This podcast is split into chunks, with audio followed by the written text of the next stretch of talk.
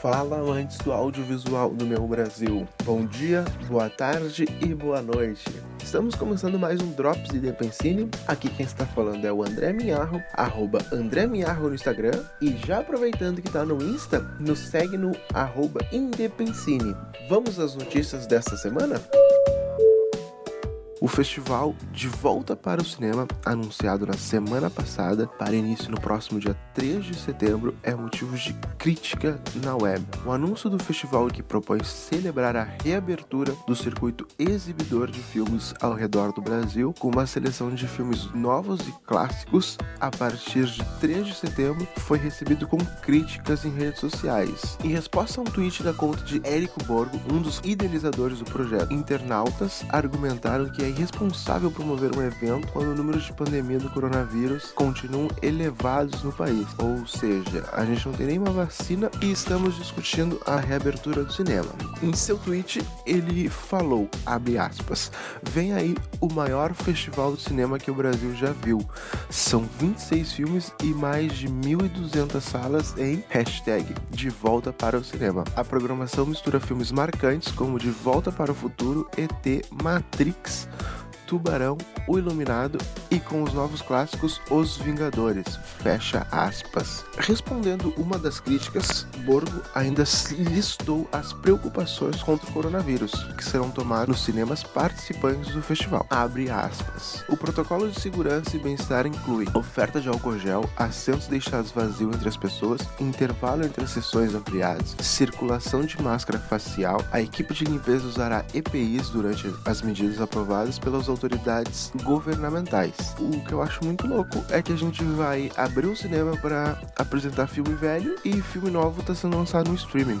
Vai entender. O festival contará com preços fixos de 10 reais para salas convencionais e 20 reais para salas VIPs, além da meia entrada. Mais detalhes podem ser vistos diretamente no site oficial do evento, de volta para o cinema.com.br.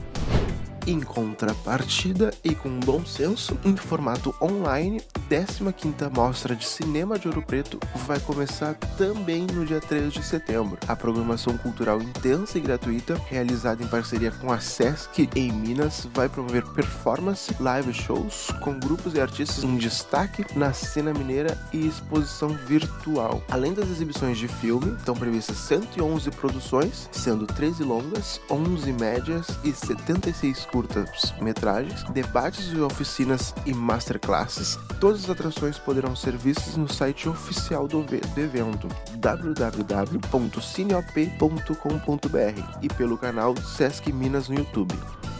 A Academia Brasileira de Cinema e Artes Audiovisuais divulgou na última quinta-feira, dia 27, os finalistas do 19 Grande Prêmio de Cinema Brasileiro. A premiação será no dia 10 de outubro, com cerimônia transmitida pela TV Cultura. A abertura dos envelopes com os vencedores será ao vivo e o troféu Grande Otelo será entregue diretamente na casa de cada um dos vencedores após a premiação. Os finalistas concorrem em 32 categorias e foram escolhidos em votação pelos sócios da academia. Entre os dessa edição está o pernambucano Bacurau, dirigido por Kleber Mendonça Filho e Juliano Dornelles, liderando com um total de 15 indicações, seguido por A Vida Invisível, de Caim Ainous, com 14 indicações, e Simonal, de Leonardo Domingues, com 10 indicações. Na categoria de melhor longa-metragem ficção, também concorre o pernambucano Divino Amor, de Gabriel Mascaro. Já em melhor documentário, o longa Eu Estou Me Guardando para Quando o Carnaval Chegar, nós falamos sobre ele no nos episódios, de Marcelo Gomes, representa a produção pernambucana na categoria.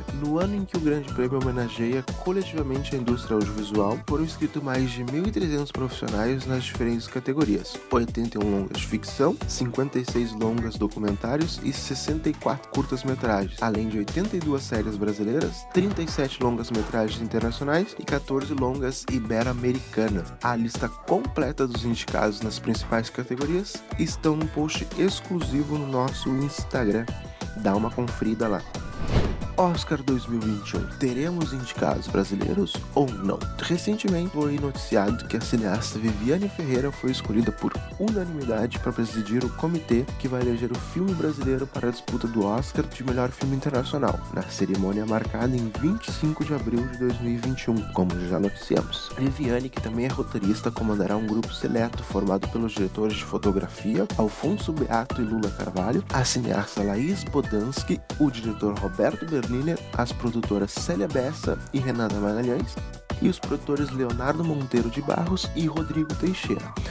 Todos são membros da Academia Brasileira de Cinema e Artes Audiovisuais, que, desde 2017, é reconhecida pela Academia de Artes e Ciências Cinematográficas de Hollywood como a única entidade responsável por essa seleção, comenta Jorge Peregrini, que preside a entidade nacional. Eles têm até segunda-feira, dia 31, no caso ontem, para enviar a lista da comissão a Hollywood. A observação é pertinente, pois evita interferência de qualquer outra entidade ou instituição governamental na no processo de escolha. Isso acontecia nos anos anteriores, quando então o Ministério da Cultura indicava um representante para opinar no comitê. Foi quando Sérgio de Saleitão, que era ministro, firmou um convênio com a AMPA, entidade que organiza um Oscar, em 2017 que passava para a nossa academia o poder de decisão. Conta Peregrino, lembrando que o acordo vigora até 2022. Mesmo assim, o atual secretário de Cultura, Mário Frias, apresentou uma proposta de participação partidária, que daria ao governo o direito de ter um número igual de representantes no comitê. Houve um temor da classe, pois era esperada uma pressão ideológica quando determinar os filmes por conta do seu conteúdo,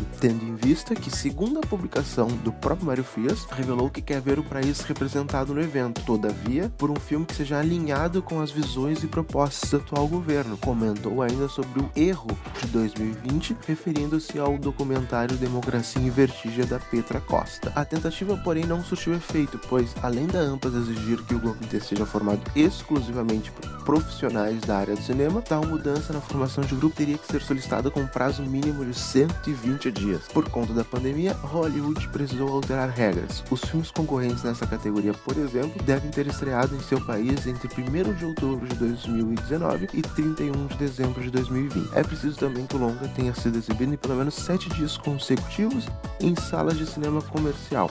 Há com isso a expectativa que mais locais de exibição reabram até o final do ano. Vamos acompanhar as notícias quanto à indicação do Oscar e, tendo novidade, nós teremos notícias tanto aqui no Drops quanto em post no Instagram. Bom, galera, esse foi os Drops dessa semana. Na próxima terça-feira estaremos aqui com notícias quentinhas sobre o audiovisual. Além do Insta, estamos também no Facebook. Basta nos procurar por Indepensine e nos seguir na sua rede social favorita. Lembrando também que estamos em um curto recesso com os programas, mas aviso que voltamos no dia 3 de setembro na quinta-feira. Isso mesmo. E tem outra novidade: os programas agora são quinzenais, ou seja, semana sim, semana não tem programa novo quentinho para você. Um abraço e até semana que vem.